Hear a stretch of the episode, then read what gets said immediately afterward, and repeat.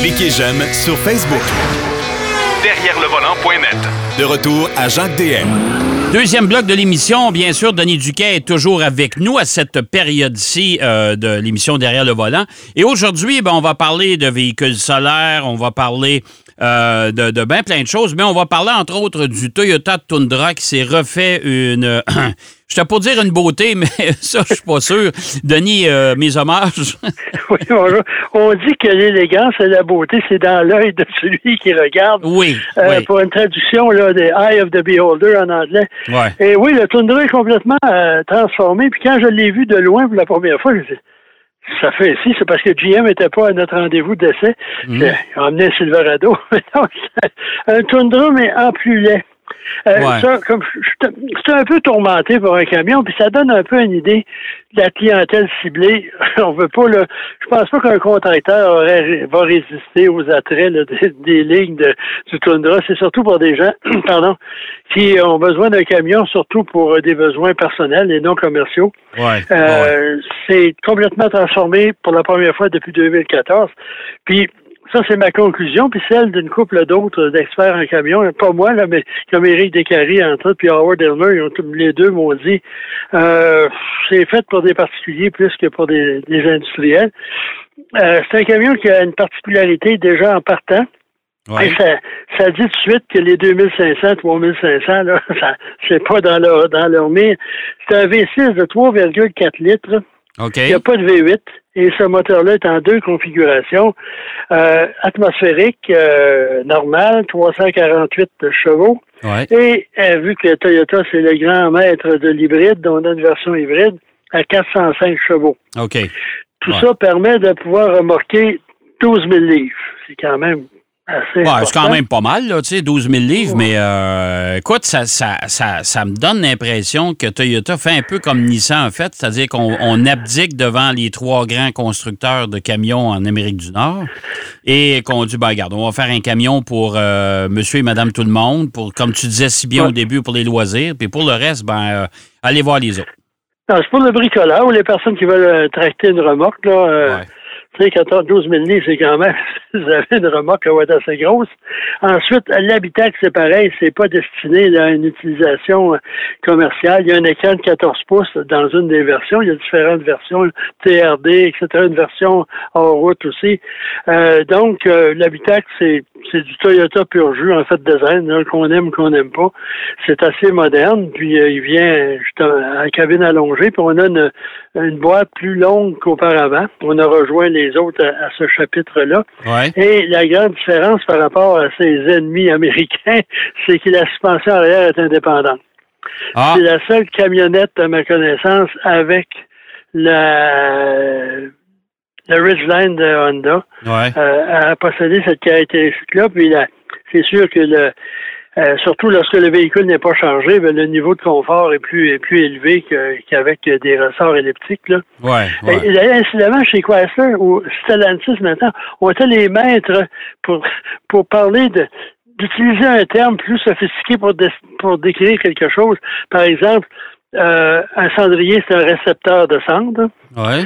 Puis ensuite, la suspension à lame elliptique, c'est une suspension Hotchkiss. Ça Ah paraît bon? beaucoup mieux. Ben ouais, c'est plus sûr, impressionnant. c'est sûr. Bref, Mais, Euh, mais, euh, mais, mais ce qui est certain, c'est que, euh, je veux dire, c'est, c'est pas. Si on, si on cherche vraiment un camion pour travailler, euh, on, on va chez les trois grands parce qu'ils ont une gamme complète, vraiment de moteurs. Euh, c'est des camions qui sont vraiment faits pour travailler, tandis que le Tundra, c'est. c'est euh, moi, je me souviendrai toujours, euh, puis tu étais à l'événement, je pense, cette fois-là, où on avait essayé euh, au centre d'essai de Ford dans le Michigan où on avait fait le comparo justement avec des remorques et compagnie, avec le F-150, euh, un Silverado, puis il y avait un Toyota Tundra, puis le Ram aussi, évidemment. Euh, puis le Tundra, quand on était revenu, euh, après euh, un essai sur l'espèce de, plaque vibrante, l'espèce de, longue allée d'asphalte où le camion se fait vraiment brasser, la cabine du camion du Tundra était bossée. Oui, ils appellent ça, chez tous les constructeurs, là, la partie là, en pavé, etc., on appelle ça la, part- la section belge. OK? je pense que. Puis il y en a même, quand c'est arrivé, la toundra, tous les journalistes en ont parlé, tous les chroniqueurs automobiles. Puis là, la seule réponse que Toyota avait dit, probablement que Ford avait scié une partie du châssis. Bref, euh, ça n'a jamais été fait pour euh, des travaux lourds. Par contre, un contracteur peut l'acheter pour, pour se déplacer des, objets légers, même relativement. Mais le gros travail, là, on laisse ça euh, aux Américains. Incidemment, le Chevrolet Silverado, je pense qu'il vient en huit ou neuf variantes selon vos besoins. Donc, c'est beaucoup plus spécialisé oh, que le Tundra, qui est général. Puis il y en a qui vont aimer euh, la silhouette, ça c'est une question de goût. La qualité Toyota ben, est indéniable. Puis ensuite, pour ceux que ça intéresse, il est fabriqué au Texas. Oui, ben c'est ça, je trouve un peu particulier. Camion fabriqué au Texas, pourtant, c'est l'État, l'État des camions, ça. Oui, monsieur, parce qu'à la foire agricole, la moitié du terrain n'est pas réservé aux animaux, réservé aux camions. Donc, c'est une, une, orientation, puis peut-être aussi pour... Euh, euh, il y a une tendance écolo aussi. Là, à un moment donné, je vais faire des, des recherches là-dessus, parce que quand on achète une grosse voiture à 1000 chevaux, 700 chevaux, on, oh, oh, ça va vite, ça consomme, mais à l'autre bout du tuyau d'échappement, la production de CO2, c'est très élevé par rapport à une Toyota Corolla hybride, par exemple. Ben ouais, je ben vais donner quelques chiffres quand euh, ma paresse euh, traditionnelle va, va disparaître. Puis, parlant d'écologie, euh, les étudiants à l'école technologique de Eindhoven, dans les Pays-Bas, ont, ont, conçu et produit une voiture qui s'appelle la Stella Vita. C'est une voiture à alimentation solaire, mon cher monsieur. OK. Et vous pouvez rouler avec ça. Là, le rayon d'action est environ 700 km par beau temps. Mais ça fonctionne quand même, là, parce que les, batteries, sur les, les, trucs photovoltaïques sur le toit de, la voiture, ben, ça ajoute un petit peu plus d'électricité aux piles. Mais, mais, ça, ça, augmente l'autonomie. Mais ça, ça c'est pas avec ça qu'on recharge. Tu sais, le véhicule se recharge pas au fur et à mesure, là. Non, non. Ben, partiellement, mais c'est pas. mais c'est. Si tu roules fait Québec-Montréal, tu n'arriveras pas à, Québec, puis la, batterie ne sera pas euh, euh de, baissée là, de, son sa capacité. Là. Et en plus, si on la laisse dans un stationnement par euh, une semaine où le soleil apparaît, ça prend trois jours à recharger la batterie. Donc, on peut la recharger de façon plus conventionnelle avec une prise de courant. Mais c'est quand même intéressant. On, on, on dénote de plus en plus. Il y a deux orientations qui, m'intrigue un peu. Il y a la recherche, beaucoup de constructeurs font des recherches sur les voitures à hydrogène, ouais, à pile à combustible. Puis là, on parle de faire de l'hydrogène vert. Ouais. Parce qu'il y a des problèmes d'hydrogène, c'est la façon dont c'est fait. Puis l'autre orientation, c'est les voitures euh, à, énergie solaire. Ouais. Euh, mais celle-ci, en plus, a une, une, certaine configuration particulière, c'est que c'est en, plus une, euh, ce que les Français appellent le motorhome. Un, camping-car. un, camping un camping-car, un véhicule récréatif. À l'intérieur, il y a une douche, une toilette, un petit poêle, un lavabo. Et euh, ça veut dire que puis la silhouette est très particulière. Ça ressemble un peu à une roulotte, tu sais, les, les petites roulottes compactes qui est de plus en plus disons là, oui, en forme de, de, de, de, bulle goutte, là, de, goutte. Là. Ça ressemble un peu à ça, plus élargi, plus évasé. Disons que ça ne gagnera jamais un prix d'élégance, mais c'est quand même très particulier. Et ça, euh, ça pourrait se développer d'une façon plus ou moins commerciale parce que Renault, a développé, a, fondé une compagnie ou une section pour les voitures euh, à énergie solaire. OK. Ou toute autre énergie du même genre. Ça s'appelle Mobilize. Parce que maintenant, le Renault Group, hein, on ne parle pas du groupe Renault ou de la régie, c'est de Renault Group, le nom officiel. Et là, on a la section Mobilize qui s'est intéressée à ça. Et donc, c'est quand même un développement. C'est à voir, c'est un, travail d'étudiant. Euh, c'est pas vraiment conçu pour une production en série demain matin. Mais plus on fait des recherches, plus on se développe, plus la possibilité que ça, ça arrive un jour. Parce que là, on se rend compte aussi que la production d'électricité pour alimenter les voitures, c'est pas nécessairement une solution là, à toute épreuve. Il y a différentes catégories de, de, de, problèmes. Euh, puis le charbon, c'est pas une solution non plus. Ben non. Euh, honnêtement, l'énergie solaire, moi, je considère ça pourrait être euh, une option assez intéressante, particulièrement, bon, les véhicules récréatifs. On sait pertinemment qu'il y en a des méchants gros sur notre, nos routes, là. Hein? C'est pas tous des petits. Oui, j'ai entendu hein? parler de ça, oui. Bon, tout le transport routier, les camions, là, si on installait des panneaux solaires puis des batteries euh, dans les remorques à l'arrière? Oui, mais as-tu une idée du prix? Ah, ben ouais, une remorque ben de 53 pieds que tu la tapisses de, de piles, de chauffe Ouais. photovol- de, de cellules ou de, de plaques photovoltaïques, ça va coûter cher, mais c'est c'est une très bonne idée. Mais Ouais. on verra bien. Puis même chez Peugeot, on a, j'avais déjà rencontré un ingénieur là, de, de, de Peugeot, puis il m'avait dit qu'on avait fait une voiture à énergie solaire et éolienne. Il y avait des il m'a montré une photo sur son téléphone cellulaire. C'est loin d'être beau. Il y a une de multiples orifices et ça donne ça, ça s'en va vers des petites hélices qui tournent. Ce sont des, des, des systèmes comme des éoliennes, des mini-éoliennes, qui contribuent aussi à augmenter Oh la, ouais.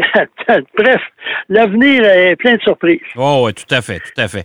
Euh, mais euh, on parle beaucoup de voitures électriques, on parle d'énergie solaire, on parle, mais le moteur à combustion, il est encore bien présent. Et pour les amateurs, les bricoleurs, vous pouvez vous acheter un moteur des grands constructeurs.